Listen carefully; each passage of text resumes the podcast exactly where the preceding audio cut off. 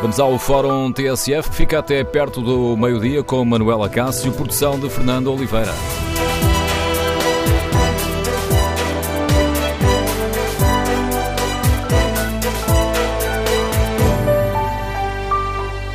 Bom dia. No Fórum TSF de hoje, queremos ouvir a sua opinião sobre o plano do Governo para o combate aos incêndios. Estas medidas vão no sentido certo? Estão a esquecer alguma área importante? Queremos ouvir a sua opinião. Número de telefone do Fórum 808-202-173. 808-202-173. Queremos ouvir a sua opinião. Esta é a reforma de que o país precisa? É desta que vamos apostar a sério na prevenção ou eh, continuaremos a manter uma estratégia muito centrada no combate às chamas? Queremos ouvir a sua opinião sobre esta questão. Recordo o número de telefone do Fórum 808-202-173. 808-202-173. 3. Se preferir, tem à disposição a página da TSF na internet e o Facebook da TSF para participar no debate online e dar-nos a sua opinião sobre este tema.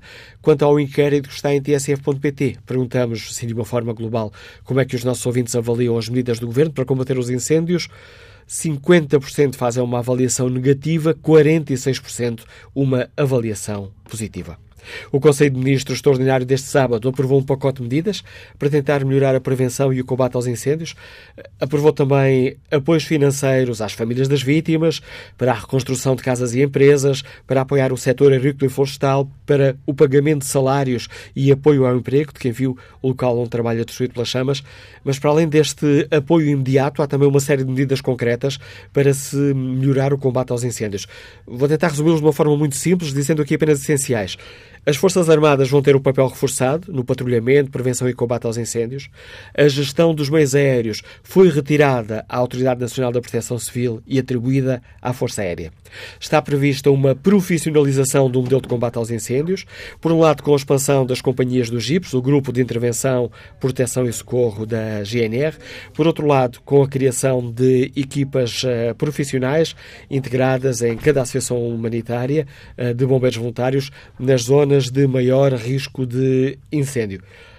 Enquanto as equipas especializadas ficam encarregues do combate às chamas, os bombeiros voluntários vão ficar com a missão de proteger as pessoas e habitações.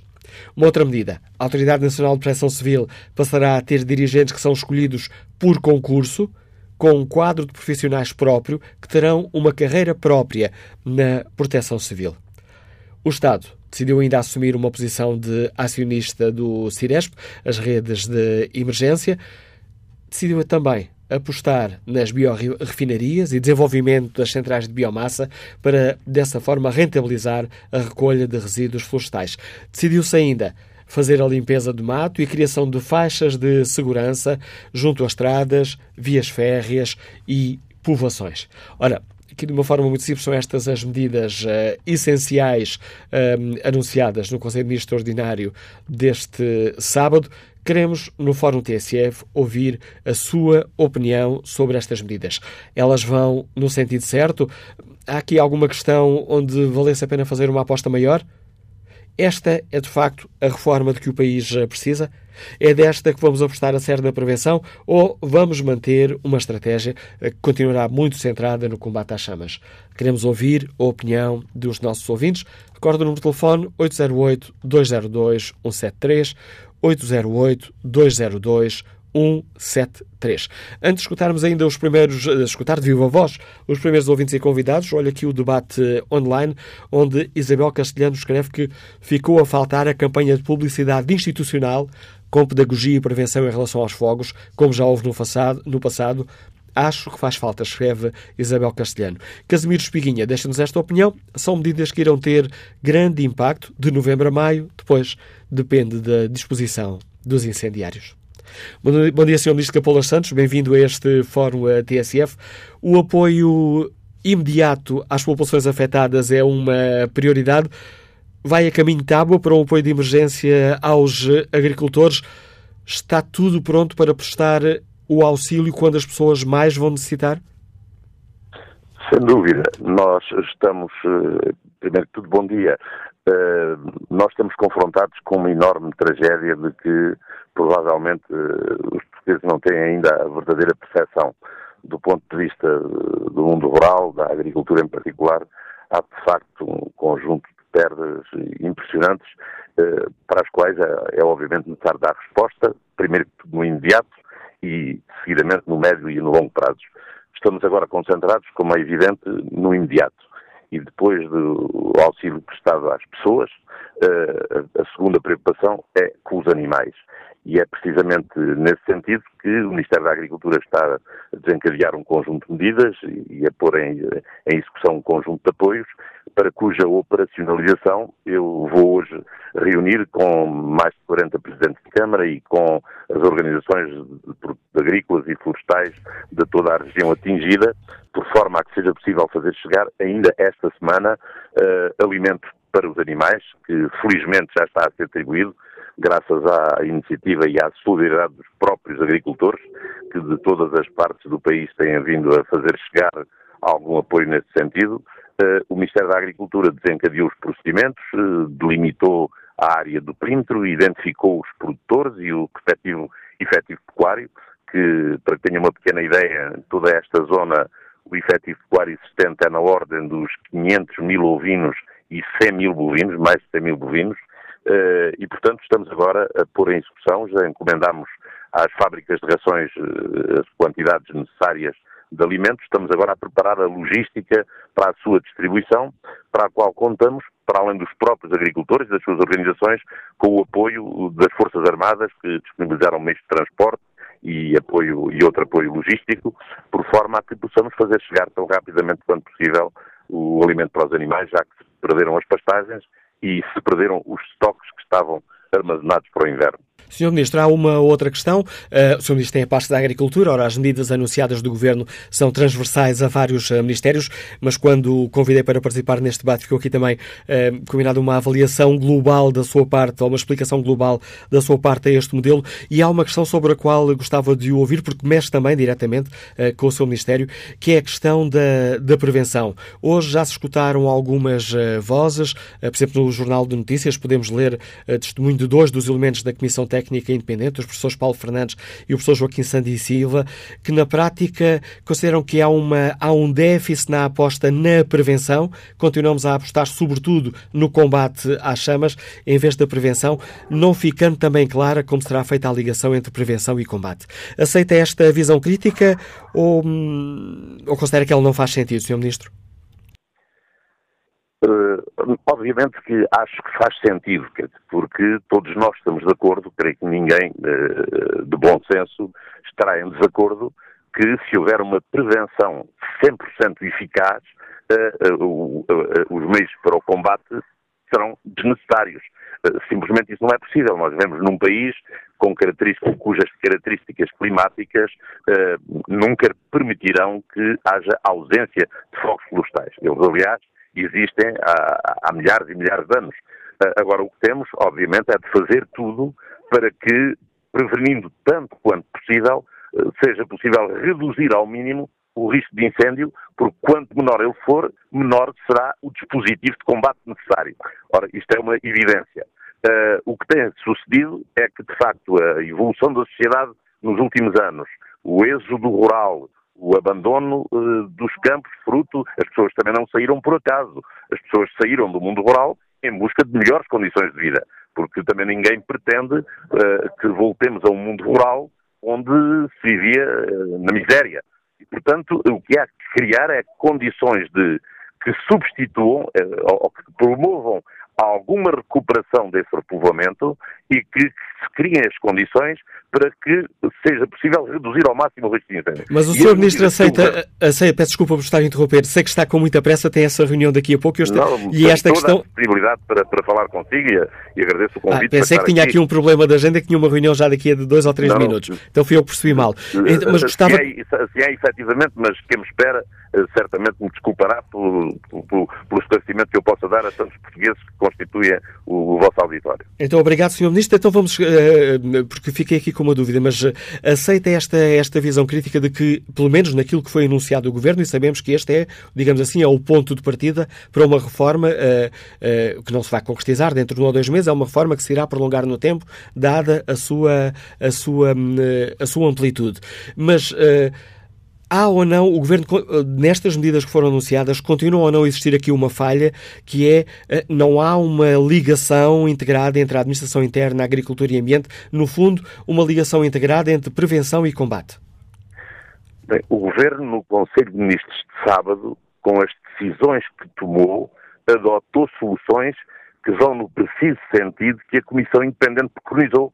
Portanto, como diz, ao adotarmos estas conclusões, eh, estamos implicitamente a aceitar a crítica de que é preciso ir mais longe nessa conjugação de esforço entre a prevenção eh, e o combate. E as decisões do Conselho de Ministros eh, vão exatamente nesse sentido, na criação do novo modelo. Portanto, o que nós vamos procurar fazer, portanto, é uma profunda reestruturação do sistema de prevenção e combate, interligando-os, criando novos serviços, otimizando as sinergias entre aqueles que já existem e apostando mais no seu equipamento e, sobretudo, na sua coordenação. Foi, aliás, nesse sentido foi criada uma unidade de missão eh, que fica na dependência direta do Primeiro-Ministro, que tem por incumbência precisamente eh, definir o novo modelo, o novo conceito, a nova doutrina e operacionalizá-lo. Portanto, eh, esta unidade de missão vai digamos, criar as condições para que essa agência de coordenação seteada no Primeiro-Ministro vá uh, definir exatamente os contornos deste modelo, o qual irá assentar, em princípio, num reforço da capacidade do Ministério da Agricultura, uh, que incluirá uma componente até que vai além do, do, da, da mera prevenção e se admitimos que a, própria força de combate aos fogos florestais esteja sediada na agricultura, mas naturalmente sobre um comando único e integrando todos os múltiplos dispositivos que já os existem e que, como sabes, estão dispersos uh, entre o Ministério da Administração Interna, os chamados GIPS, nos bombeiros voluntários, os chamados canarinhos, uh, no Ministério da Agricultura, os sapadores florestais, que estão também eh, nas organizações agrícolas e, eh, e, e, nos municípios, eh, os sapadores que estão no Ministério do Ambiente, as próprias Forças Armadas, que têm vindo a dar um contributo em operações de rescaldo e vigilância. Portanto, o objetivo é redefinir o modelo, reforçando os meios de prevenção e combate e dotando-os de um comando único. De forma muito sintética, é, é, é, esta revolução que se pretende fazer ao nível do sistema de proteção, digamos que é paralela àquela profunda reforma que iniciamos há um ano atrás, que foi aprovada pelo Parlamento em junho e que começa e que está agora a dar os primeiros passos na sua aplicação. Portanto, iremos eh, simultaneamente desencadear profundas mudanças quer ao nível da floresta, da sua gestão, do seu ordenamento, eh, quer ao nível dos serviços de, de, do sistema de, de, proteção em combate. Senhor Ministro, das, das, medidas que foram anunciadas este, este sábado, depois daquele longo Conselho de Ministros, houve uma questão que não, eh, pelo menos não, para mim não ficou clara, por isso esclareça-me, por favor, Senhor Ministro. Eh, o Governo admite ou não criar a tal agência para a gestão integrada de focos que vai ser sugerida pela Comissão Técnica Independente?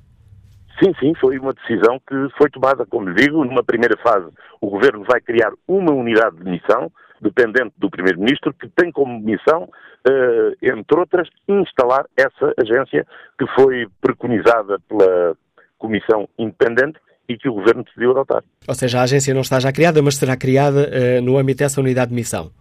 A unidade de missão é exatamente, digamos, o, o, grupo técnico, não é, que vai uh, definir o, o, modelo, os contornos e criar as condições para, uh, do ponto de vista uh, legislativo e do ponto de vista prático, essa agência venha, venha a ter funções num prazo necessariamente curto. Já sabe quem é que liderará essa unidade de missão, Sr. Ministro?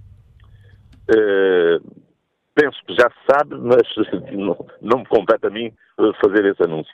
Porque, teoricamente, a missão devia começar a trabalhar já hoje, não é? Se bem percebi. Seguramente, seguramente. O gabinete do Sr. Primeiro-Ministro, quando achar oportuno, fará certamente essa divulgação. Já agora, e aproveitando aqui esta embalagem de, de, de, nomeações, estará também para breve, sei que não é uma escolha direta do seu Ministério, mas estará também para breve a escolha de uma nova liderança da Autoridade Nacional de Proteção Civil? Sim, como disse, é uma, uma é uma matéria que compete ao Sr. Ministro da Administração Interna uh, e que certamente certamente diligenciará nesse sentido. Uma outra, uma outra questão, Sr. Ministro, eh, já o Sr. Ministro já referiu também o maior empenho das Forças Armadas neste, nesta guerra, permita-me aqui a, a, metáfora bélica. está definido quando, está calendarizado, quando é que a Força Aérea poderá ter esse papel mais desenvolvido? Porque, por um lado, temos a gestão de meios a contratar para o Estado, por outro lado, temos meios próprios que a Força Aérea poderá receber. Exatamente, eu creio que essa é uma das componentes do futuro sistema que a unidade de missão eh, caberá configurar, eh, porque o papel das Forças Armadas neste novo sistema de prevenção e combate eh, não pode deixar de ser nele integrado.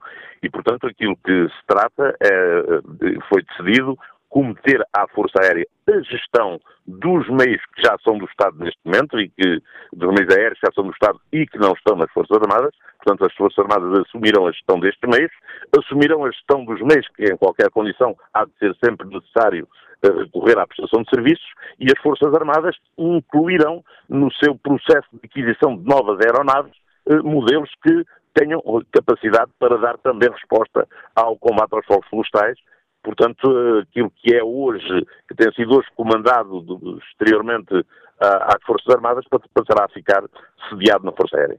Outras medidas, como eh, a questão da maior profissionalização eh, do combate aos fogos, por um lado, da Autoridade Nacional de Proteção Civil, mas também eh, criando, digamos assim, profissionais dentro das corporações de voluntários, permita-me aqui a, a simplificação da, da linguagem, toda essa calendarização será feita por esta unidade de missão.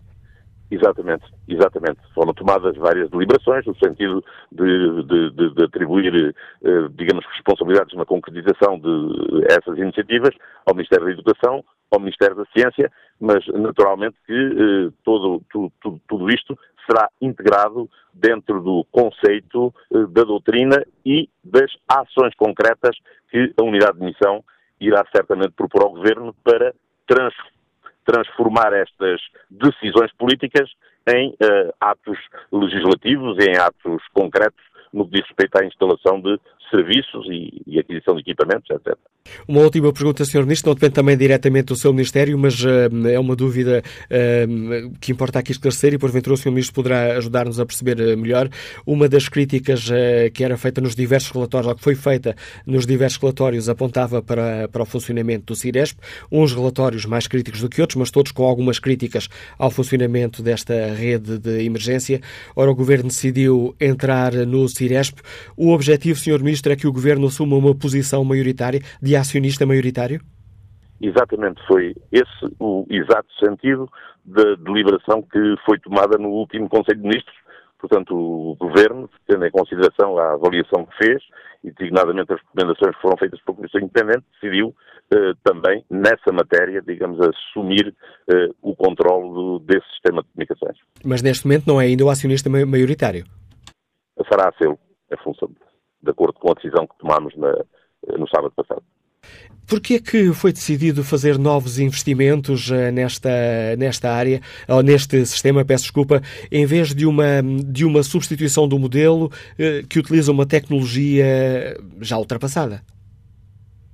Bem, eu, como, como calcular, não, não sou especialista em sistemas de comunicação, mas penso que a assunção do controle do sistema terá naturalmente a ver tanto com a sua maior eficácia e com a sua modernização e adequação às necessidades do momento.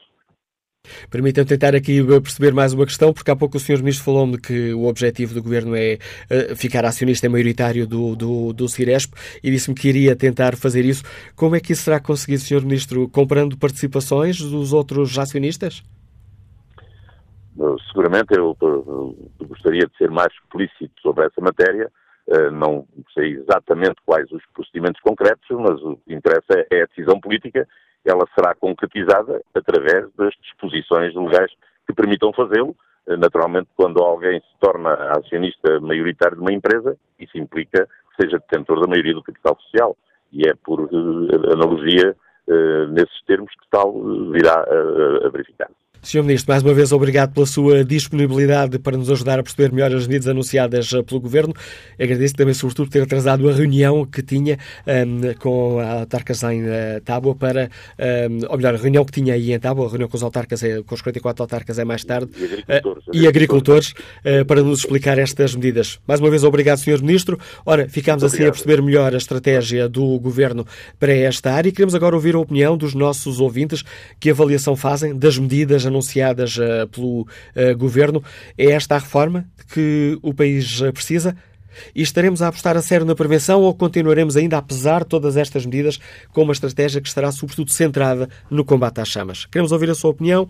Recordo o número de telefone do Fórum 808-202-173, 808-202-173. Bom dia, Mário Lemos, é proprietário florestal, Ligas de Mangualde, então, e peço-lhe desculpa por estes minutos de espera. Muito bom dia. Eu falar, falas muito bem, mas fazer é que vai ser difícil. Isto eh, ardeu muito, mas uh, eles me queriam que ardessem mais.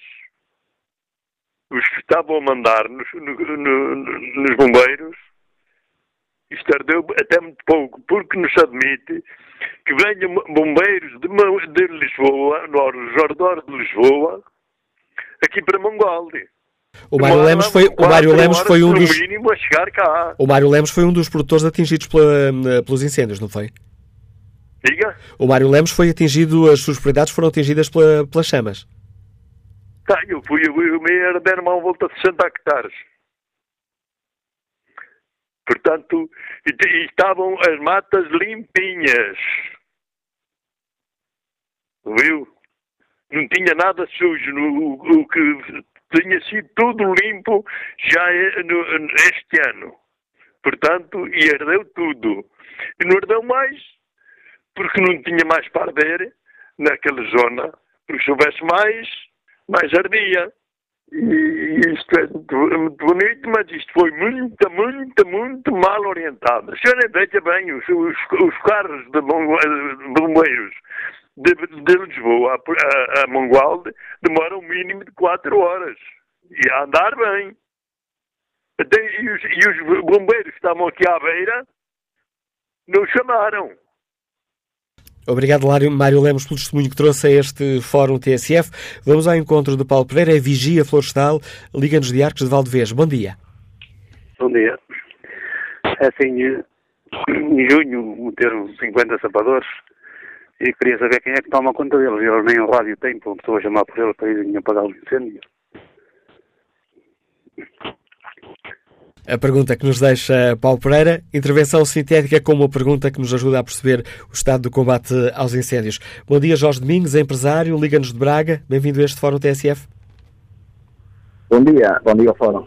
Eh, eu sou empresário na área florestal, tenho empresa de exploração florestal, compra, compra madeira nas matas e vendo nas, nas, nas nas relações. Uh, e como, ligado, como pessoa ligada à área florestal, uh, mete-me assim, um pouco de confusão a forma como se lida com estas coisas. Uh, na, parte de, nesta, última fase, criaram novas equipas de sapadores. Uh, eu acho que a ideia é boa, mas é muito precária. Os sapadores não cumprem objetivos de limpeza, devia, devia, devia, deviam estar criados objetivos, áreas mínimas de limpeza, limpeza anuais, faixas de proteção que não, que não são limpas em pequenas estradas.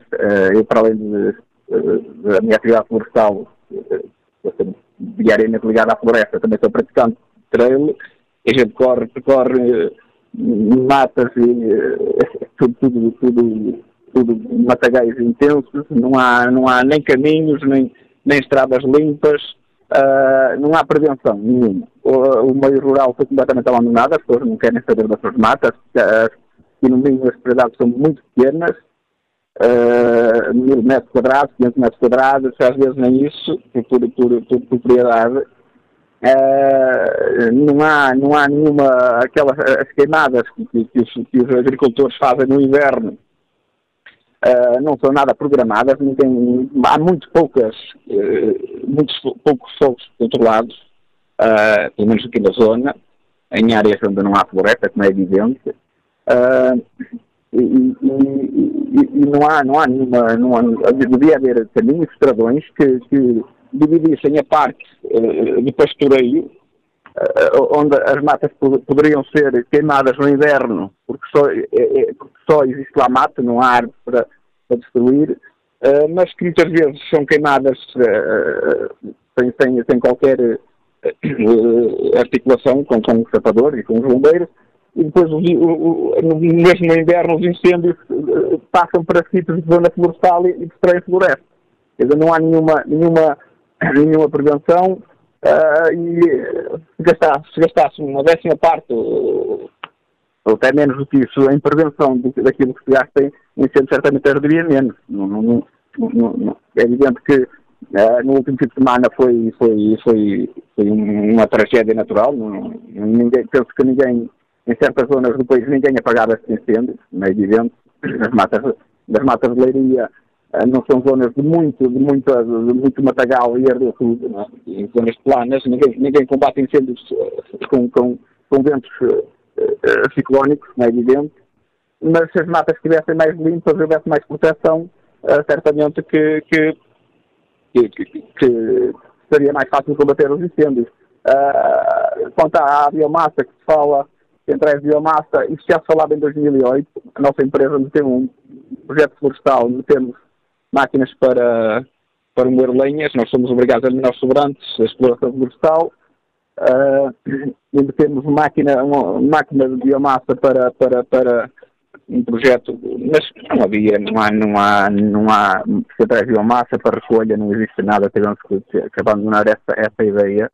Uh, e, e, quer dizer, fala-se muita coisa, esperemos que agora que, que se avance, mas, mas uh, as centrais de biomassa não podem estar não podem estar uh, muito longe das matas, pelo menos tem que haver uma, uma em cada zona de, que seja próxima de vários conselhos, não, pode, não pode, ninguém pode levar lenhas resíduos florestais a, a 70, 80 km de distância, porque isso é, isso é impensável, não é?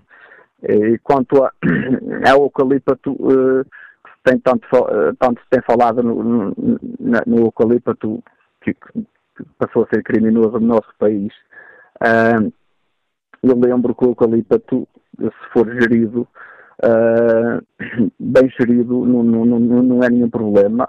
Uh, tenha que ser bem gerido, não pode ser plantado e abandonado, ou então uh, os incêndios percorrem, cada, cada vez que há um incêndio, existe muito, muito mais propagação do eucalipto e desordenado, ou seja, ele, ele eh, em, em zonas queimadas uh, passa a, a, se existe um eucalipto aqui outro ali, passam a milhares. As acácias, esse é um infestante, também ninguém quer saber disso para nada e continua-se a espalhar por todo lado. E nesta altura destes grandes incêndios arderam carvalhos, arderam castanheiros, todo, todo, toda a árvore que em ponto pequeno é um arbusto, uh, quando já tem dimensões grandes e se tiver a mata limpa por baixo, tem-se ouvido falar muito, muita coisa sobre isso e ninguém disse até hoje, pelo menos que eu tenho ouvido em fóruns, em, em debates, ninguém disse o que é que é preciso fazer. Fala-se muito que é preciso fazer reforma florestal, reforma florestal, e eu ainda não, não consigo perceber o que é que é a reforma florestal.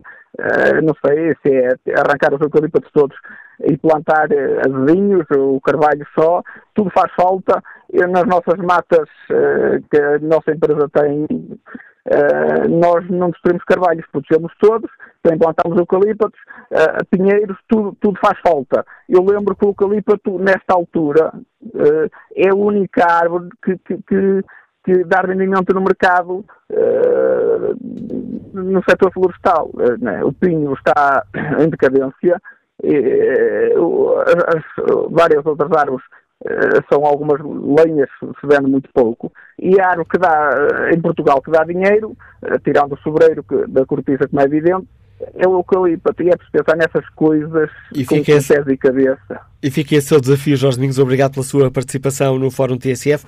Vamos agora ao, ao encontro do professor Henrique Preto Santos, arquiteto paisagista, foi vice-presidente do Instituto de Conservação da Natureza, tem uh, obra publicada sobre estas questões, trabalhou em várias áreas uh, protegidas, tem um profundo conhecimento desta questão. Bom dia, Sr. Professor, bem-vindo ao Fórum TSF. Ouvimos-lo na sequência dos uh, incêndios de Pedrógão, onde nos ajudou a perceber os erros que temos cometido ao longo destes anos. Sr. Professor, olhando para, este, para estas medidas que agora foram anunciadas pelo Governo, parece-lhe que elas vão no, no sentido certo? Bem, é em verdade, uma boa parte do que eu vi são intenções. Portanto, não percebi como é que se executa e vamos pôr essa parte de lado. Agora, eh, para mim, eh, é um bocadinho chocante eh, que não tenha ouvido falar da economia rural. O, o problema central nisto é um problema de economia. As pessoas não deixam os terrenos ao abandono porque querem, ou porque são más, ou porque não querem ser. Não, as pessoas não deixam os terrenos ao abandono porque eles não têm rendimento. Eles não dão rendimento. Portanto, o rendimento que se tira da, da, da, em, em grande parte das terras não paga a gestão. E, portanto, é completamente irrealista pensar-se que as pessoas vão pegar no dinheiro que ganham duramente, seja uh, uh, uh, olhe, a, ser locutor de rádio, seja a ser jornalista, seja a ser arquiteto paisagista, seja a ser uh, a servir a, às mesas do restaurante, para depois o pôr a limpar matas sem que isso tenha, sem que isso dê nenhum rendimento. Isso, partir deste pressuposto, é, é uma coisa eh, completamente absurda. E, portanto, como, na verdade, sobre isto, sobre esta questão central, Uh, não vi nada no Conselho de Ministros que indicasse que, que isto fosse uma preocupação. Uh, fico extremamente preocupado. Neste momento existe uma campanha que, que é paga em parte por dinheiros comunitários e, portanto, ou seja, pelos impostos dos contribuintes, para aumentar o consumo de leite. O que é que isso interessa a, às pessoas que não os produtores de leite? Nada. Porquê é que os contribuintes têm que pagar isso? Não sabemos, porque as, as pessoas consumirem mais leite ou menos leite é, obviamente, um problema para os produtores de leite, mas para as outras pessoas, digamos, é uma opção que as pessoas fazem. Porquê é que esse dinheiro não está, gasto, não está a ser gasto nas, nas fileiras que efetivamente fazem gestão de combustíveis? A pastorícia, a resinagem, a, caça, etc. Que são, são, que são mecanismos económicos que podem ser apoiados porque nos dão em troca alguma coisa de útil. Não estão a ser devidamente apoiados, podem ter um apoio aqui ou lá. Apoiados neste sentido, de pagamento de serviços, não estou a falar de subsídios, não estou a falar de dar subsídios a uma pessoa porque tem uma terra assim ou assada, isso não, não faz sentido nenhum, é uma renda. Agora, se eu faço uma gestão que o mercado não paga, mas que é útil a todos, então é razoável que sejamos nós todos a pagar. E, e, e sobre isto, o Conselho de Ministros diz zero. O Ministro diz zero. E, e isso é que me faz, eh, sobretudo, mais confusão este, este alinhamento do problema central. Põe-se a discutir com o problema da propriedade, com não sei o quê. Pelo amor de Deus, arderam 20 mil hectares do Estado no, nos pinhais litorais, agora é um problema de propriedade. Arderam centenas de hectares, milhares de hectares nos baldios que têm dimensão, agora é um problema de propriedade. Não é um problema de propriedade. A maior parte do valor acrescentado uh, da floresta até é produzido na zona de minifúndio. Não é que o minifúndio seja favorável a isso, não é por ser minifúndio produz mais, não é isso, é o contrário. É porque são zonas mais produtivas que a propriedade é menor. Agora, não é uma questão central. Para alguns tipos de gestão, com certeza tem que haver propriedade mínima. É o caso do, do, do modelo de gestão das celuloses, que é um modelo de gestão pesado. Uh, sim, isso sim. Agora, Nem para outros tipos Peço desculpa, professor, nem a aposta do Governo nas biorefinarias e no desenvolvimento de, de, centrais de biomassa para que se consiga, de facto, fazer negócio, rentabilizar a recolha dos resíduos eh, florestais, um, nem isso atenua essa sua crítica? Ouça, é, primeiro, isso já foi uma conversa do, do, dos últimos grandes fogos em 2003. E se continuarmos no mesmo, vai ser uma conversa dos próximos grandes fogos de 2030. Porque, como aliás estava a dizer o senhor que falou antes de mim, os matos são essencialmente ar e água e têm um poder calorífero relativamente baixo. E, portanto, a sua recolha e o seu transporte têm um custo proibitivo. Mesmo que eu resolva que vou resolver esse problema do custo proibitivo pagando mais a eletricidade, isso vai-me viabilizar a central. E sabe o que é que o fornecedor vai fazer? Em vez de ir buscar mato, uh, tratar mato no cimo do monte, o que ele vai fazer é pegar ali numa corela, fazer uma, uma sementeira de alta densidade de pinheiro e ao fim de dois, três anos está a cortar pinheiros que foram especificamente postos para isso, para, para fornecer a central. Se querem trabalhar com centrais de biomassa, eu estou já uma sugestão, e são aos milhares, chamam-se cabras. As cabras não precisam de ir buscar o mato ao cimo do monte, elas vão lá e também produzem. Paguem, o, paguem a carne ao preço que pagam a eletricidade das centrais de biomassa e é um instante enquanto, enquanto têm pastores interessados. Agora, se estão à espera que os pastores sejam mal pagos, não tenham férias, não tenham fins de semana e sejam tratados como trabalhadores de segunda e que sejam eh, socialmente desqualificados e à espera que mesmo assim continuem a fazer uh, produção, há com certeza que eles a seguir, numa, na primeira oportunidade, vão para motoristas ou vão, para, ou vão trabalhar para a construção civil. Agora, se remunerarem o trabalho convenientemente e se se trabalhar com os pastores, apoiando-os naquilo que eles precisam, com muito menos dinheiro do que aquilo que a economia vai gastar nas centrais de biomassa, ainda a pagar uma eletricidade a um preço proibitivo, é possível ter incomparavelmente mais centrais de, de, de biomassa e, e biorefinarias que são as cabras. Cada uma delas é uma central de biomassa, cada uma delas é uma biorefinaria. Eu Sim. não consigo perceber porque é que estamos a meter dinheiro em atividades económicas que são ineficientes, ao mesmo tempo que atividades económicas que são eficientes para o que se pretende, são pura e simplesmente esquecidas. Professor eh, Henrique Preto Santos, obrigado por nos desafiar a pensar sobre estas eh, questões, mostrando os outros lados que por vezes ficam uh, um pouco mais escondidos no debate que fazemos sobre estas questões. Agradeço o seu contributo, estamos quase a terminar esta primeira parte do fórum, mas uh, tenho ainda a oportunidade de escutar Jaime Vicente, uh, já está reformado, é professor, professor reformado, liga-nos da Nadia. Bom dia. Bom dia. Olha, o, esse professor falou, tocou em algumas questões que são importantes, mas o, o, o emparcelamento também é uma coisa importante, nomeadamente na zona centro e norte, porque o minifúndio é, é também culpado de uma parte dos incêndios. Não é culpado na totalidade, porque os culpados somos todos, mas há uns que são mais culpados do que outros. Há uns que são culpados por pôr forros, por incendiar a floresta. E não me venham dizer que são pirómanos ou que são pessoas deficientes mentais. Não são nada disso. São pessoas, eh, algumas se calhar até são, mas outras são efetivamente pessoas que são manipuladas para fazer isso. Porque os interesses à volta dos incêndios, desde o, os equipamentos, desde os, toda, a, toda a panóplia de, de, de, material que é necessário, até os helicópteros, que são, digamos, o lobby, quanto a mim, devia ser muito bem investigado. E até uma coisa interessante, eu gostava que o, a Polícia Judiciária eh, verificasse uh, o que viesse a lume são as pessoas que puseram os, os fogos e de que partido é que pertencem. Porque eu acho que este país, e nomeadamente uma franja de, de, de, pessoas que se dizem democratas, ainda não perceberam que a democracia é uma coisa muito bonita, mas é quando o outro respeita o outro. E há pessoas que ainda não se habituaram a este sistema. E então, se calhar, utilizam tudo, tudo para enfraquecer o Estado. E o Estado somos todos nós. Porque não é uma questão de ataque ao governo, é uma questão de ataque ao país. E obrigado, Sr. Jaime Vicente, pelo seu contributo para este fórum. Retomamos o debate já a seguir ao noticiário das 11.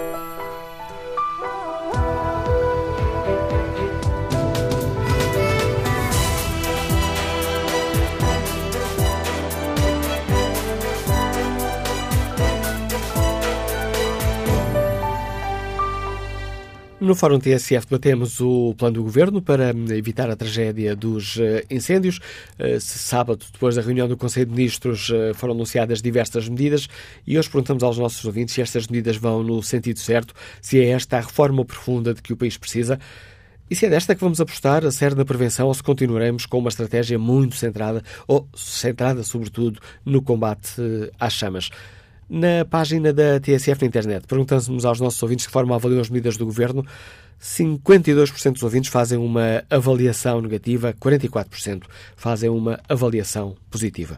Próximo convidado do Fórum TSF é o presidente da Associação Portuguesa de Técnicos de Segurança e Proteção Civil, Ricardo Ribeiro. Bom dia, bem-vindo a este debate.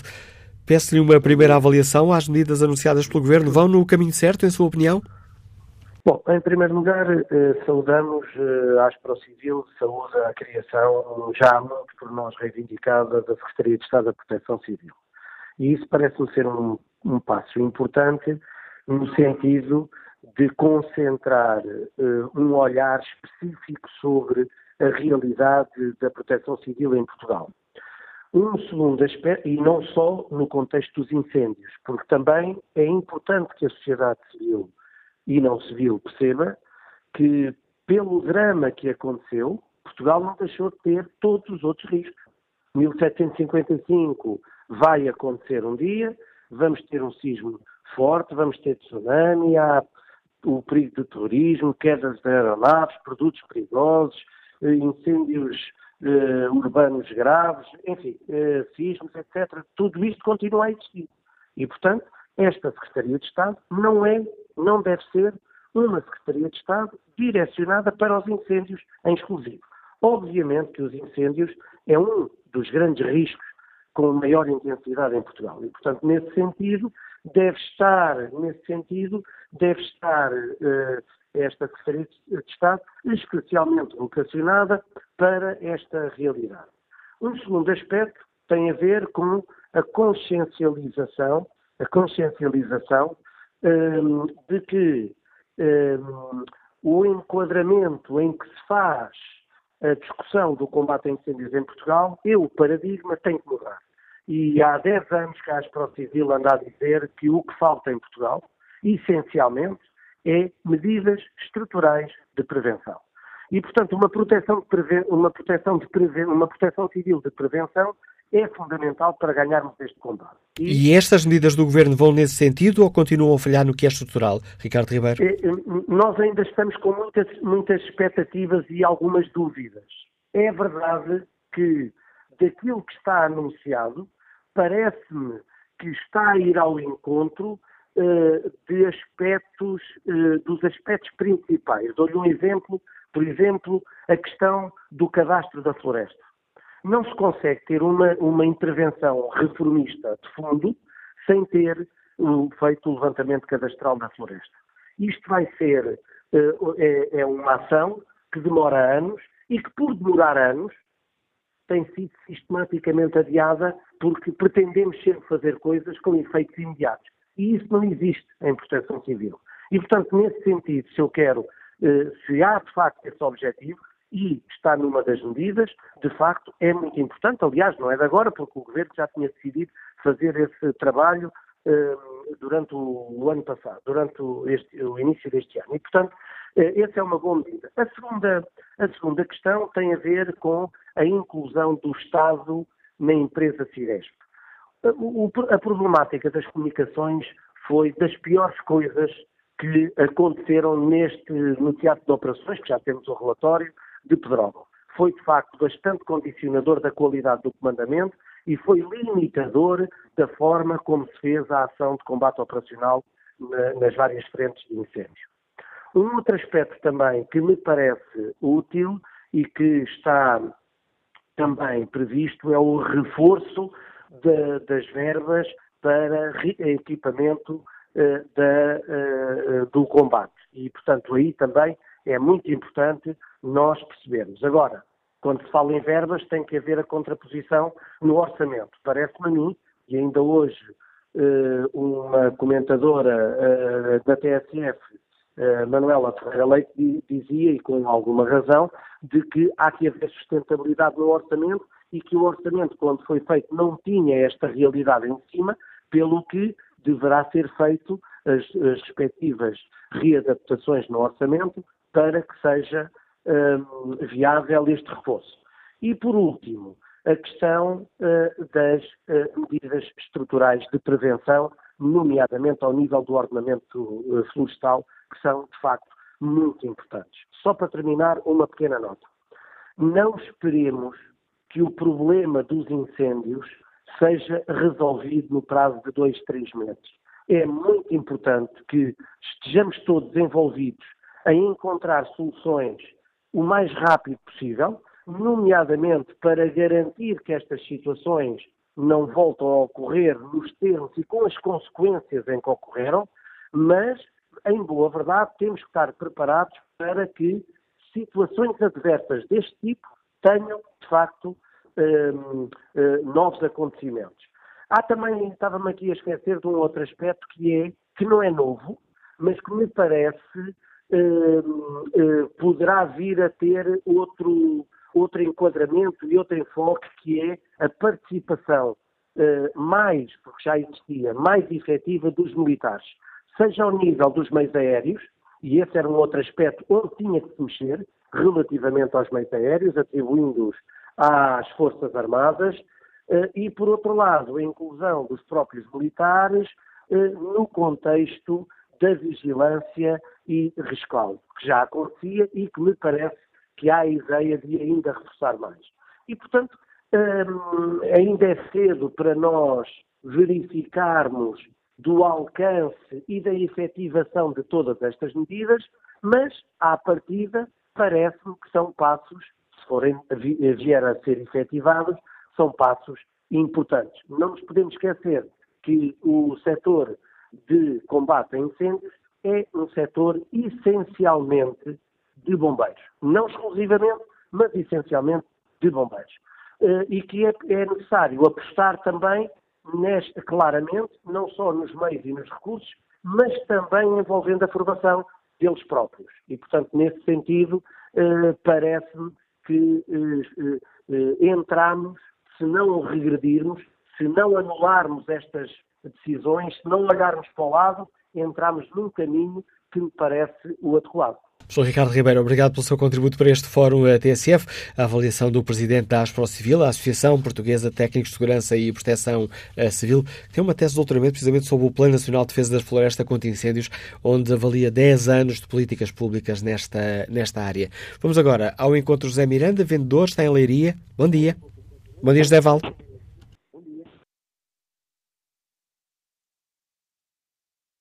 um, um foco central, desde a começarmos por nós, cada, cada, cada pessoa, cada cidadão. Se fizer cada um a sua, a sua prevenção em redor e motivar os outros, as outras pessoas também a fazer a, mesmo, a mesma coisa, a todo, tudo se torna melhor. Não podemos culpabilizar sempre o governo de, de, de, ser a solução para tudo. É, é, certo que o governo está a fazer algumas normas que já devia ter feito, por exemplo, passar a, a, força, a Força Aérea a tomar conta da, da aviação, de, ainda não se sabe ao certo como é que vai ser os moldes, mas já é um passo diferenciador.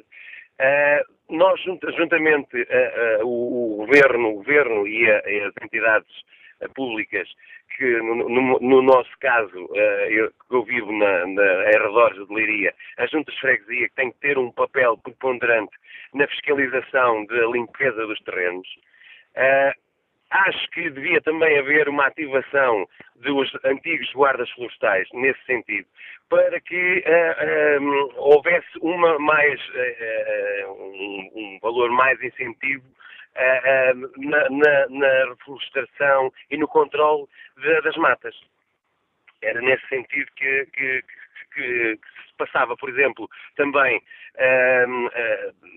no, no, nas partes das aldeias, há pessoas reformadas que ainda são úteis, que podem fazer esse, esse, esse papel. Digamos que a base central está na prevenção. Obrigado, José Val, pelo seu contributo para este debate. Vamos agora escutar o advogado João Miranda, que está no Porto. Bom dia. Bom dia. Bom dia. Bom dia, João Miranda. Estamos a escutá-lo. Sim. Bom dia, João Miranda. Estamos a escutá-lo. Bom dia. Uh, uh, eu, relativamente ao plano, relativamente ao plano. Eu acho que o João Miranda tem o rádio ligado e para nos ouvir, para nos ouvirmos em condições tem que desligar esse rádio, não é aqui uma grande confusão. Sim, sim. Uh, relativamente ao plano do governo, só queria dizer mesa de coisas muito concretas. Se repararem, o, as seus bombeiros, pessoas ligadas à proteção civil, pessoas ligadas à universidade, pessoas ligadas aos parceiros. Toda a gente bateu palmas. Porquê? A razão é única. Estão todos de acordo nesse que haja dinheiro para dividir toda essa gente. Ninguém ouviu falar. Associações florestais, proprietários, que são os verdadeiros interessados em proteger as suas florestas dos fogos. Porquê? O costume. Esses ficam sempre ao lado. Ninguém ouviu porquê. Porque esses, esses estão em desacordo. Os proprietários estão em desacordo que se fale de cadastro porque o que se pretende é saber quem são os proprietários, pode roubar mais uma vez, porque não há um problema de cadastro. Porque o, o Pinhal de Leiria não ardeu por causa do cadastro, porque é do Estado e o Estado nada fez. Portanto, estamos esperando essas circunstâncias. O que é que se pretende? Quando o Bloco de Esquerda fala de, de, de cadastros, fala disto tudo, porquê? É o ataque à propriedade privada, é o ataque às multas proprietárias.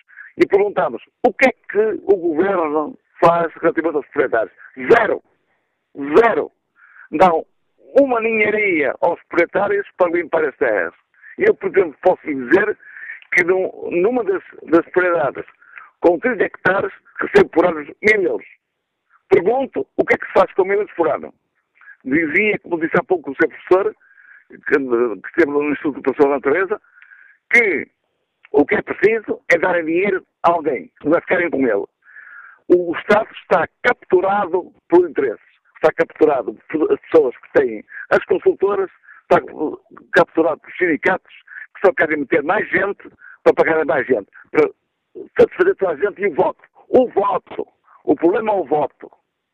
No resto, ninguém quer saber. É certo que os bombeiros e outras pessoas são pessoas muito prestáveis, etc. Está tudo organizado.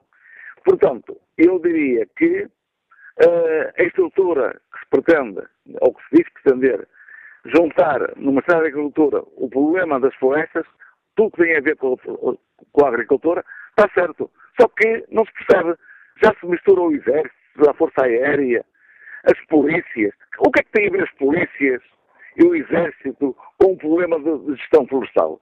Zero! O Estado está capturado por interesses. E é por isso que a gente vê na, na, na, no, no, no, anúncio dessas medidas pelo governo vários ministros. Vem um, vem outro, vem outro ministro, vem outro ministro, vem outro ministro. O, o, o, o orfeão de Oeiras cantaria muito melhor que todos esses ministros. Opinião, Obrigado, João Miranda, por eh, nos dar a sua opinião no Fórum TSF, muito deste advogado que nos liga do Porto. Vamos agora ao encontro do Presidente da Associação Nacional de Bombeiros eh, Profissionais. Chefe Fernando Curto, bom dia, bem-vindo a este Fórum TSF. Parece-lhe que as medidas anunciadas eh, pelo Governo vão no sentido certo? Há ali uma que me parece que, tendo em conta o que, o que me lembro de ter dito nos fóruns TSF, pode contar com o seu apoio, que é uma maior profissionalização dos bombeiros. Sim, sem dúvida. Bom dia antes de mais a Manuela Cássio e aos ouvintes da TSF. Eu gostava de começar, Malacato, pelo seguinte. Eh, a Organização da Proteção Civil começou a ser feita quando efetivamente eh, foi, foi criada eh, o Secretaria de Estado da Proteção Civil, que infelizmente o governo anterior findou e acabou com ela. Portanto, o facto de novamente ressurgir esta, esta, esta Secretaria de Estado penso que será uh, um, grande, um, grande, um grande apoio e uma grande iniciativa para resolver uh, muitos dos problemas que são inerentes e a Proteção Civil e os bombeiros já, já precisavam na altura e continuam a precisar uh, desta Secretaria de Estado, ainda bem que é instituída porque trouxe na altura, e lembro-me ainda do então Secretário de Estado de Simões e de, de outros Estados-Estados que fizeram um trabalho excelente porque estava restrito, estava circunscrito eh, muito trabalho a essa Secretaria de Estado e, eh, portanto, resolveu-se muitos, muitos problemas e criou-se muita legislação.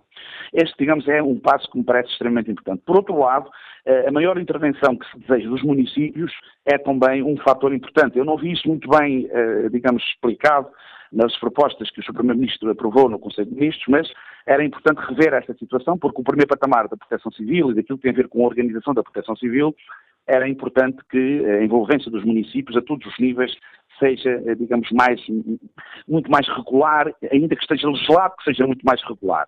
Depois, penso que um, toda esta estrutura da proteção civil e aquilo que foi tão bem falado e aprovado em Conselho de Ministros, deveria ter um, eh, uma perspectiva onde a prevenção e o combate estivessem mais juntos. O que é que eu quero dizer com isto? E pego numa das propostas que o Sr. Primeiro-Ministro uh, introduziu e que quer implementar, que é organizar o setor profissional dos bombeiros, nomeadamente os bombeiros que, estão, que são funcionários das associações humanitárias.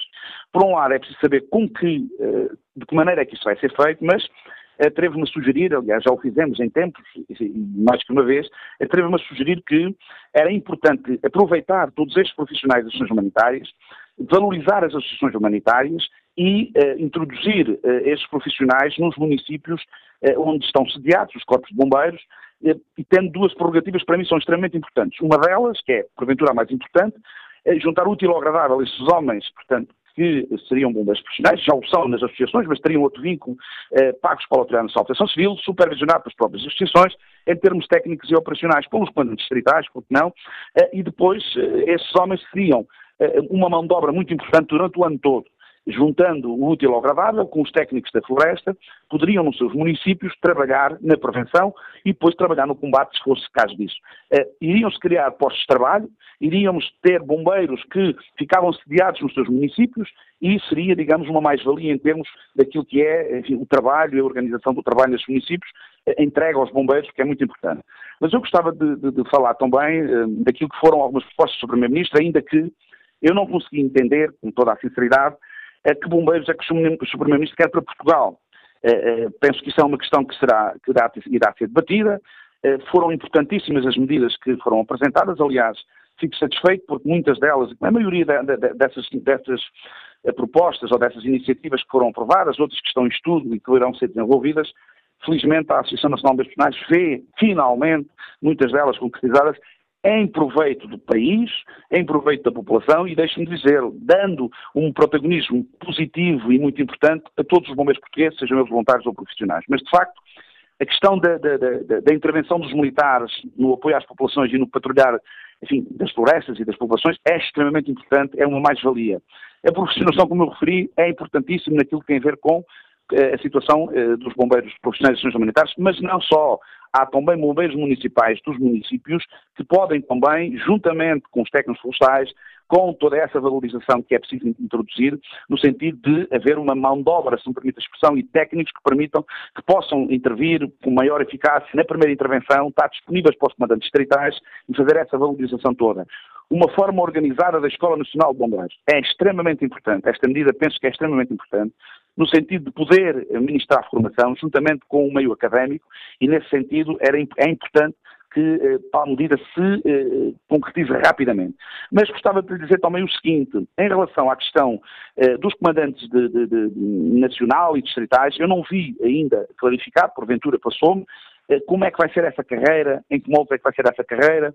Eu percebi que todos os funcionários, ou pelo menos grande parte do, da, da, da, orgânica que, que, tem a ver com os incêndios da proteção civil, nomeadamente a Autoridade da Proteção Civil, e ser revista, eh, deduzo que esses comandantes eh, e também os funcionários das, dos centros distritais de proteção civil que estão assim, a trabalhar, portanto, na, na, no SCDOS e, nos, no, e, e no CNOS, portanto, no âmbito das, das próprias centrais de comunicações, enfim, há toda uma série de carreiras de pessoas que são tão importantes como aquelas que estão no teatro das operações, na coordenação conjunta do socorro e, neste caso concreto, dos centros florestais, que é preciso clarificar e que é preciso uh, valorizar. E, nesse sentido, penso que era, é também uma medida muito importante. Claro, não, não deixando de referir a questão do CIRESP, que passa para a vertente do Estado, o que é também importantíssimo, reformulando e reorganizando o CIRESP, e, claro, depois a, eh, eh, a questão da, da, da, da área da Força Aérea, no que diz respeito à participação, digamos, nos incêndios florestais.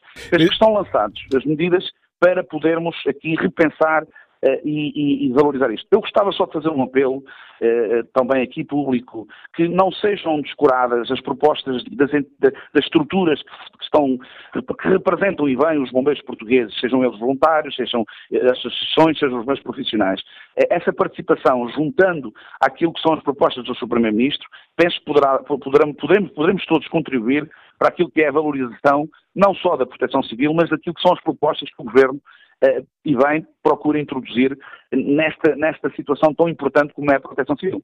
Obrigado pelo seu importante contributo para esta análise às medidas eh, do Governo que hoje fazemos aqui no Fórum, a leitura do Presidente da Associação Nacional de Bombeiros Profissionais, Fernando Curto, identificando aqui alguns aspectos positivos, levantando também algumas uh, dúvidas sobre as medidas anunciadas pelo Governo.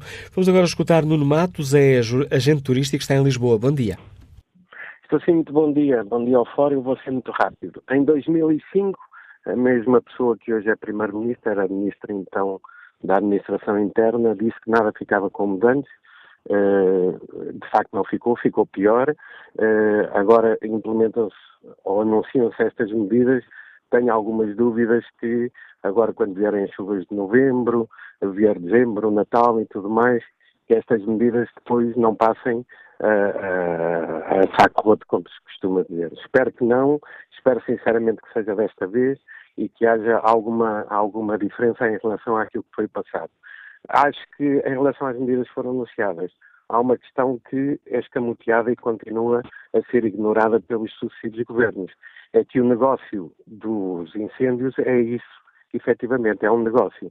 Ou seja, continuam-se a contratar empresas privadas com base num contrato que parte do princípio errado, que é quanto mais incêndios houver, mais essas empresas ganham. Ou seja, essas empresas que são subcontratadas são empresas que ganham de acordo com quanto maior for a área ardida, mais eles ganham, uma vez que eles têm que atuar mais vezes e, portanto, são pagas mais horas de voo. Eu acho que o princípio do contrato deve ser exatamente ao contrário.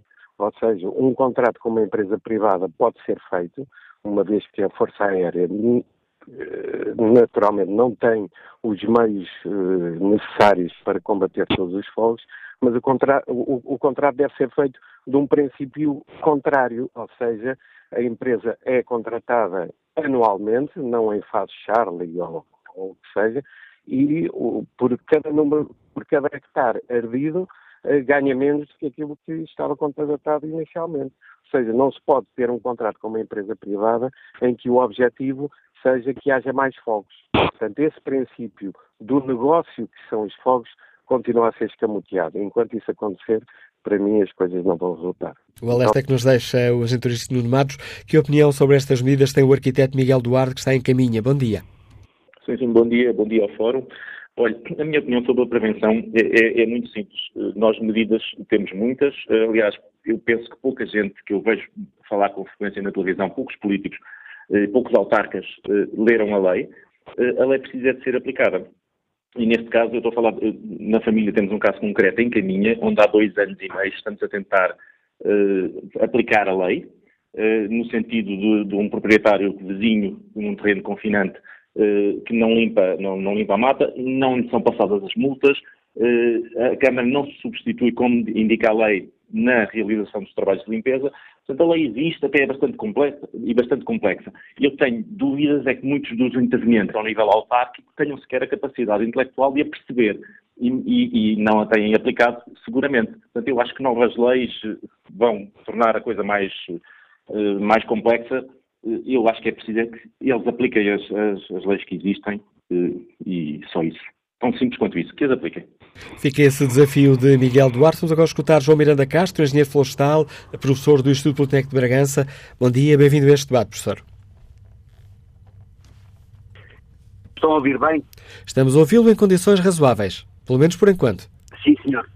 Pronto, é, pronto eu, obrigado por me deixarem participar. Eu tinha muito para falar em relação a isto e eu nem sei por, por, que, por que ponto é que lhe pegar. Eu posso dizer que eu sou engenheiro florestal, tirei o curso em, na UTAD, em Vila Real, e sou professor do Instituto Politécnico, onde já demos cursos de engenharia florestal, e infelizmente fechou, porque de facto a engenharia florestal não tem sido nada apelativo, por várias razões que nós agora temos a, a ver. O que é verdade é que já tivemos também um curso, um SET, que é um curso de especialização tecnológica, que se chamava Defesa da Floresta contra Incêndios, onde tivemos bastantes alunos e formámos alguns alunos, mas infelizmente não pudemos dar continuidade depois à progressão para a engenharia florestal, porque eh, nós, não, é, quando temos um curso superior que é submetido é, ao Ministério, ele tem que ter um número mínimo de alunos e que, portanto, ainda durante alguns anos nós ainda conseguimos, até por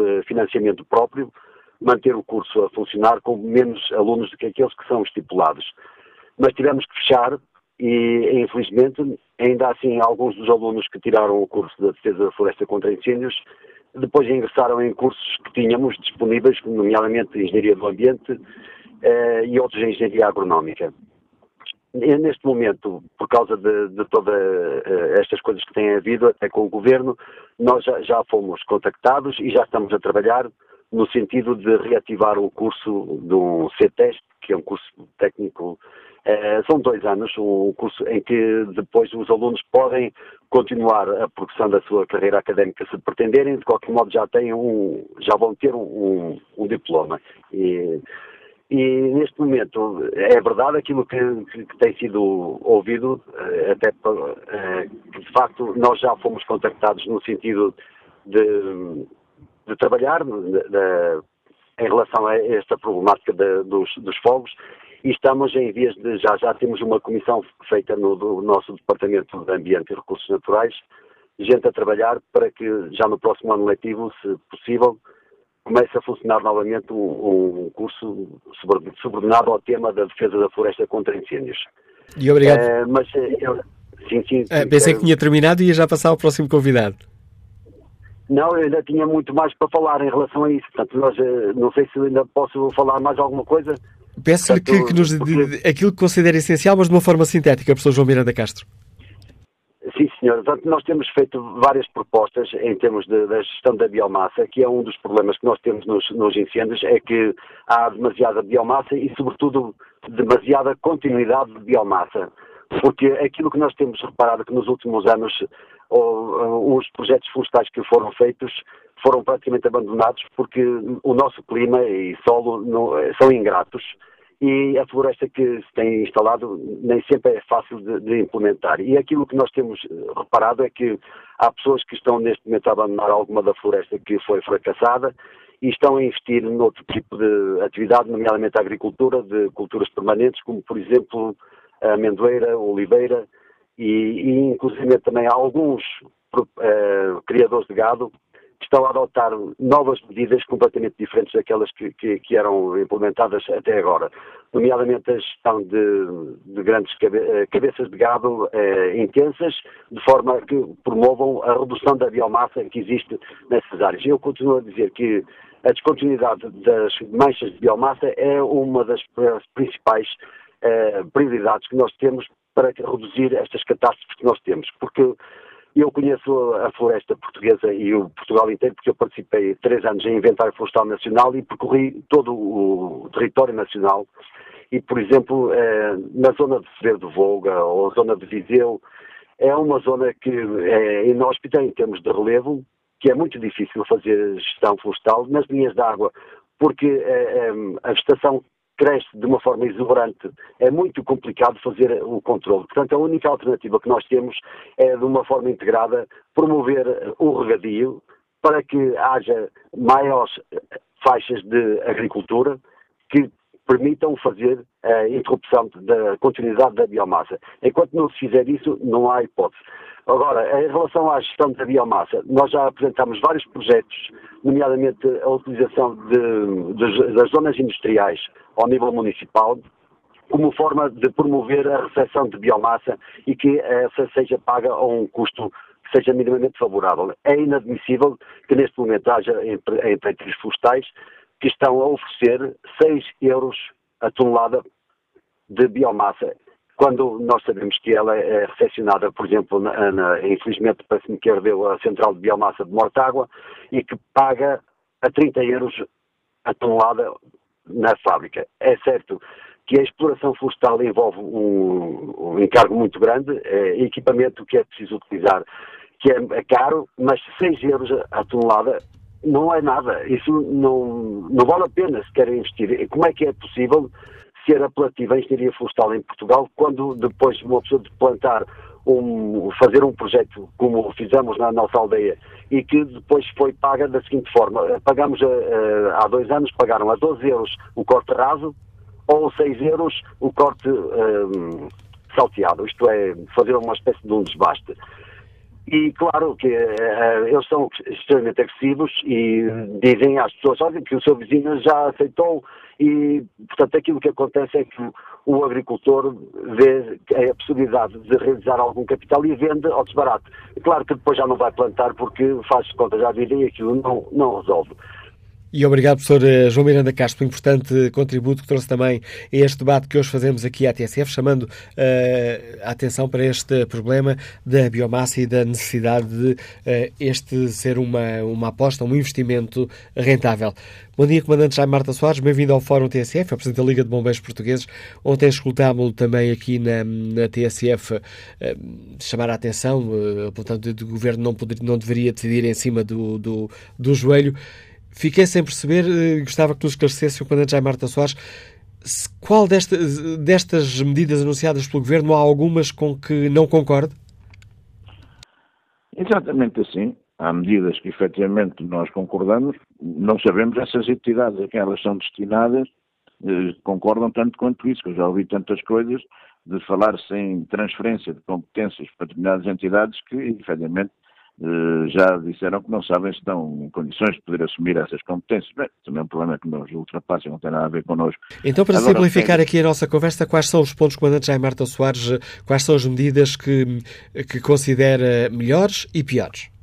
Olha, em primeiro lugar, quero dizer-lhes que acho uma precipitação que, que o Governo, de uma forma emotiva, tenha baseado um conjunto de propostas que colocou em cima da mesa com base num relatório que tem muitas contradições e que efetivamente não, não, é, não, não é fiável em muitas das coisas que lá coloca. Eu refiro-me concretamente ao relatório da Comissão eh, Técnica Independente, não sei porque é que é o termo independente, já será um problema de consciência logo à partida, até porque não fez um trabalho profundo como devia fazer, de, de pesquisa e de, de, de, ouvir todas aquelas pessoas que efetivamente estiveram em todo o processo, os principais atores. É, é inadmissível que o, as pessoas, que até algumas delas foram uh, dadas como responsáveis em determinadas situações, não tenham sido minimamente consultadas sobre tudo aquilo que se passou. É um diagnóstico mal fundamentado, por isso uh, sai coxo à partida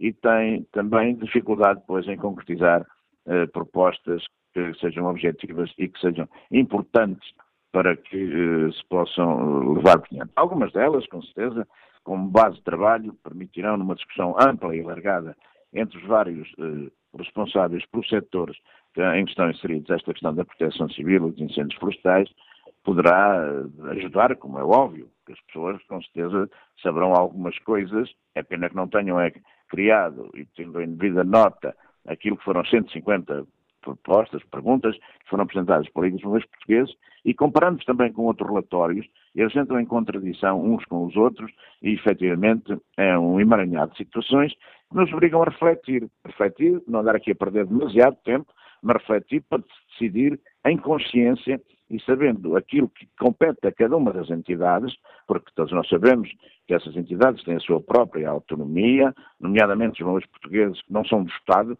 são das associações militares das câmaras municipais, portanto que não estão sujeitos a, a qualquer uh, decisão, venha ela de onde vier, sem terem a, a devida negociação, conforme a lei, a, lei refere, e conforme manda o bom senso e a democracia e o funcionamento das instituições democráticas. Por isso, há situações que nós constatamos que endereçam para os bombeiros um determinado tipo de atividade, sem nos ter ouvido e saber se nós estamos ou não estamos dispostos só para essa, essa atividade. Está refer... Peço desculpa, Comandante Jaime Marta Soares, está a referir-se àquela, concretamente àquela proposta do, um, eh, do Governo de, no fundo, dividir os bombeiros voluntários, tratariam da, da segurança das pessoas uh, e dos bens e o combate aos incêndios seria para os oh, bombeiros profissionais, é isso? Olha, isso já nós fazemos há muito tempo e vamos continuar a fazer. Nós não somos propriedade do Estado nem do Sr. Primeiro-Ministro. Somos, efetivamente, entidades que, em primeiro lugar, cumprimos aquilo que são as regras da Constituição Portuguesa, o direito associativismo. Depois temos o nosso regime jurídico. Continuaremos a fazer exatamente as mesmas coisas que andávamos a fazer. Agora, não admitimos, em circunstância alguma, é que porventura se possa fazer passar para a opinião pública de que estas questões do, de, de, de, profissionalizar, de as superestruturas. Olha, eu até arranjo comparações com o país vizinho. Repare-se que as populações da Galiza já ontem andaram, fizeram grande levantamento e grandes manifestações, num país que houve alguns cento e poucos, poucas ignições, comparando com as 550 que houve em Portugal neste fim de semana, e veja-se, com todas as superestruturas de Espanha, veja as situações que foram criadas. Portanto, a questão não é superestruturas, não é efetivamente de poder querer dizer-se porque isso, apesar de ser alguma injúria, é uma incompetência de que as estruturas como estão a funcionar não são tão profissionais, tão capazes, tão desenvolvidas como as mais profissionais e mais capazes da Europa e do mundo. Não, não, na, estrutura do combate não falhou a operacionalidade dos operacionais dos bombeiros. O que falhou foi a incompetência da Autoridade Nacional de Proteção Civil e do seu comandamento, porque isso, isso faz parte de uma reforma que foi feita há 10 anos esta parte e que eh, eh, rebentou, faliu e que efetivamente não podemos continuar a seguir exemplos desses, ou seja, fazer reformas precipitadas para que, em meio dos anos, estejamos na mesma situação em que estamos exatamente hoje. Nós não queremos isso. Já estou aqui também- muito condicionado pelo tempo, porque tenho, tenho já vários ouvintes em linha. Mas deixe-me só perguntar-lhe uma coisa, Nós- nós- Comandante Jaime Marta Soares, e aquela ideia de criar mais unidades, digamos assim, bolsas de profissionais dentro dos bombeiros voluntários? perfeitamente de acordo. Se nunca houve dinheiro para os bombeiros voluntários, que são uma estrutura que tem sido ela própria a salvar o país e a morrer por este, por este país, com competência e com saber das mais capazes da Europa e do mundo, e que estão envolvidas numa, numa, numa Autoridade Nacional de Proteção Civil que não faz aquilo que devia fazer, que era coordenação, e, e- e, portanto, temos vindo a solicitar ao longo dos anos que nos apoiem para termos mais profissionais nos nossos corpos de bombeiros. Estamos disponíveis para isso. Tem uma guarda pretoriana, que efetivamente, Presidente da Autoridade, que são operacionais competentes, que são as FEB, podem efetivamente, sem aumentar o orçamento de Estado ou despesas para o orçamento de Estado, podem remetê-las para os sítios de onde vieram, que é para os seus quartéis de bombeiros. E aí logo resolvemos um problema, sem aumento de custos, para efetivamente melhorar a atuação com esses operacionais que são competentes e que são muito capazes. E se efetivamente o Governo estiver disponível, nós estamos disponíveis para negociar, para dialogar e para fazer a grande reforma que o país precisa, porque não se pode fazer uma, uma reforma na proteção civil sem ter a participação ativa dos bombeiros. E se nós somos dialogantes, somos abertos, estamos disponíveis, sim senhor, se agora há dinheiro para essas coisas todas, então sim senhor, ponham-se, criem-se corpos mistos, que nós desejamos, que nós temos vindo a pedir, e aceitamos instalar bombeiros profissionais nos nossos corpos bombeiros. Sempre viemos a pedir ao longo dos anos. Estamos disponíveis, assumimos essa responsabilidade em todos os aspectos que seja necessário assumi-la.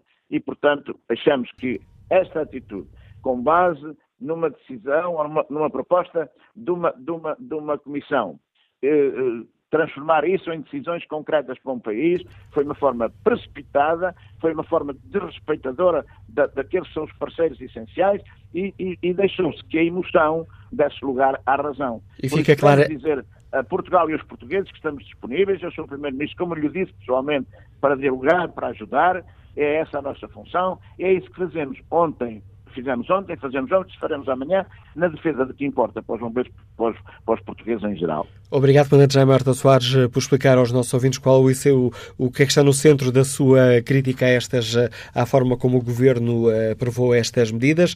Ficou aqui, por um lado, essa crítica hum, a um dos pontos desta reforma, com essa frase que os voluntários não são propriedade do Estado e esta disponibilidade para hum, a profissionalização de parte dos bombeiros voluntários. Bom dia, António Costa, agricultor, está em Vila Nova de Cerveira. Bem-vindo ao Fórum. Muito bom dia ao Sr. Manuel Cássio e a toda a equipa. Já se falou aí de muita, de muita coisa, não é? Eh, E tudo, pronto, tudo faz falta, mas na minha opinião, e na minha opinião muito própria, é que tem que dar mais, eh, mais força às juntas de freguesia e às câmaras municipais, porque o Cardel não foi em Lisboa nem no Porto, foi nas, nas aldeias que estão muito distantes de Lisboa e Porto. Por se derem mais, de certeza que vão buscar mais meios e que vão buscar mais força para se evitar os, os incêndios, porque acabar com eles nunca se vai acabar. Eh, É triste é arder casas e morrer gente por causa dos incêndios e não se cumprirem as leis que já existiam de- do corte do- das árvores próximo de- das estradas, não é? E, e onde há bastante aglomerado de árvores e que passa de um lado para o outro, passa nas autoestradas, por isso não será os 50 metros das casas que não vai originar que as casas ardam, tem que talvez aumentar a área ou diminuir a carga florestal. Agora, na minha opinião, também é acabar com o eucalipto. Eh, Em diversas zonas tem mesmo que ser, tem mesmo que ser extinto nas proximidades das casas, isso tem que ser mesmo extinto, mas na, na parte da floresta, o eucalipto é a parte mais rentável, pelo menos que é conhecida até hoje nos nossos meios.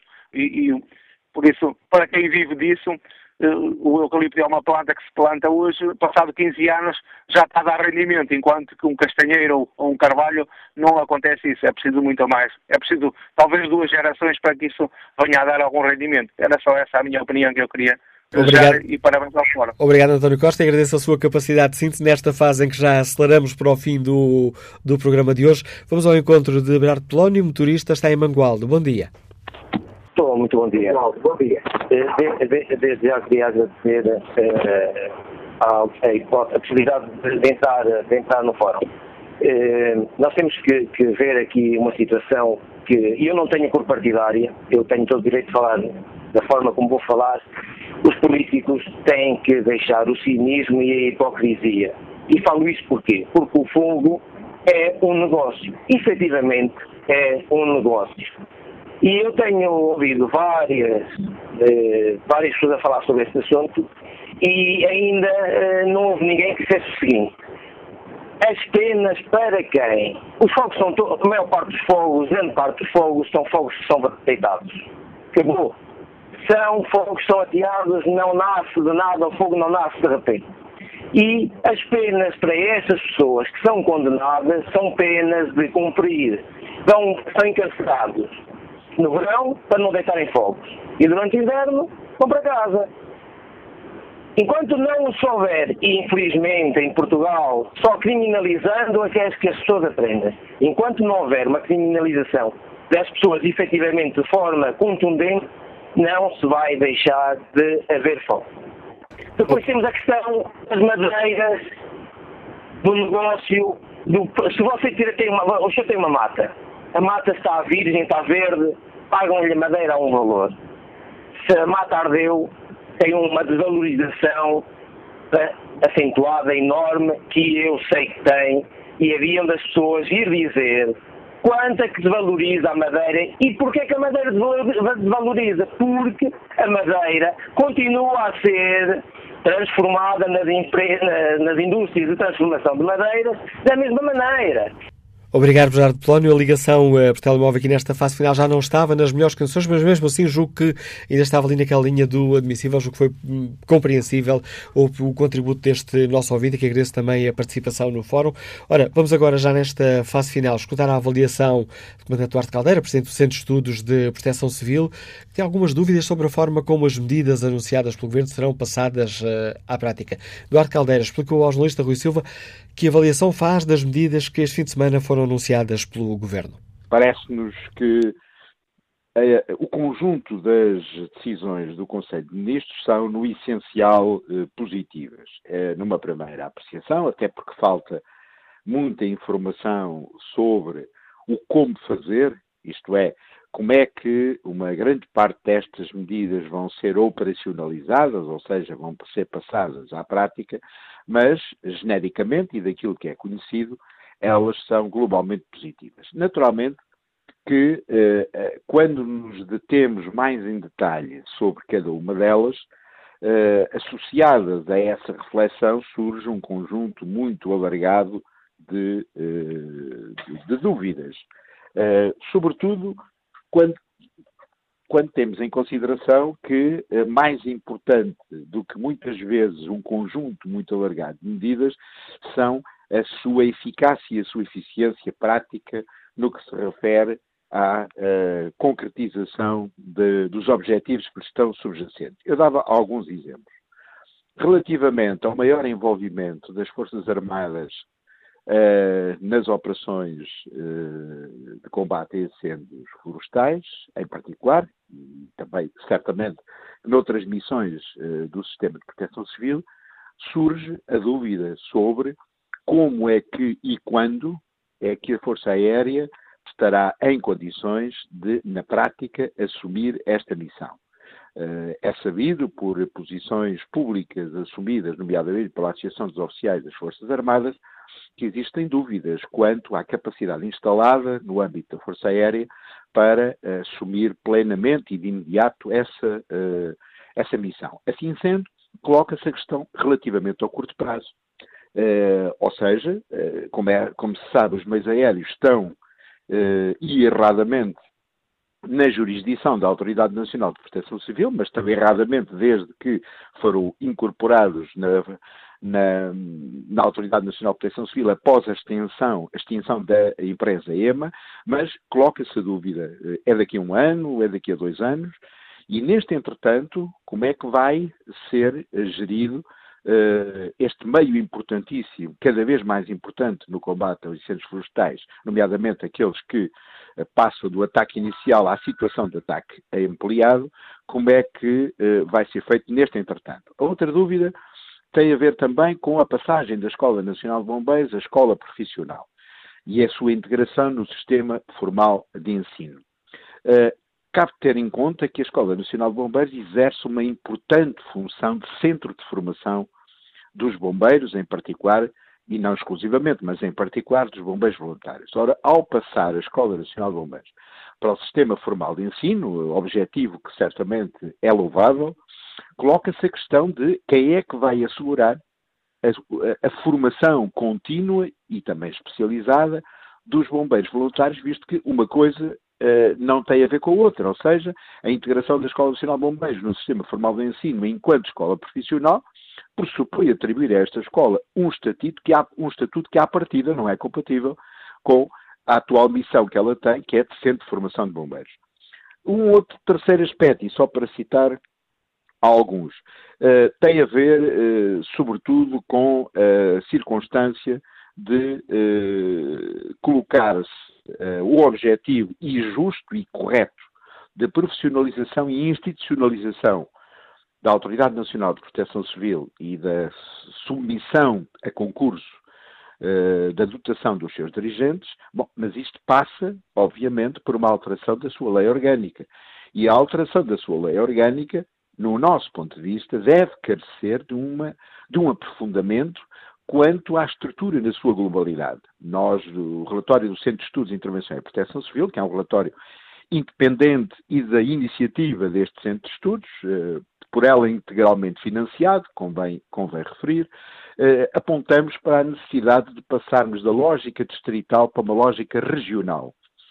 Isto é, tendo como referência as NUT 2 e as NUT 3. Ora, isto significa necessariamente uma alteração uh, do modelo de organização e de disposição de forças que, que constam quer na, na, Lei Orgânica da Autoridade Nacional de Proteção Civil, quer ainda num outro diploma, que é o Sistema Integrado de Operações de Proteção e Socorro, que é, de alguma maneira, o corpo doutrinário e normativo da organização operacional do socorro. Estas são algumas das questões que, não sendo de questionamento da essência das medidas, mas que uh, surge exatamente a dúvida quanto à sua execução prática. As dúvidas de Eduardo Caldeiro, Presidente do Centro de Estudos de Proteção Civil. Com esta opinião chegamos ao fim deste Fórum TSF, que já ultrapassou muito o tempo que lhe estava disponível. Resta-me apenas pedir desculpa aos muitos ouvintes que não conseguimos, a que não consegui dar eh, voz hoje, mas certamente estes são temas que voltaremos a debater num destes Fóruns TSF. Thank you.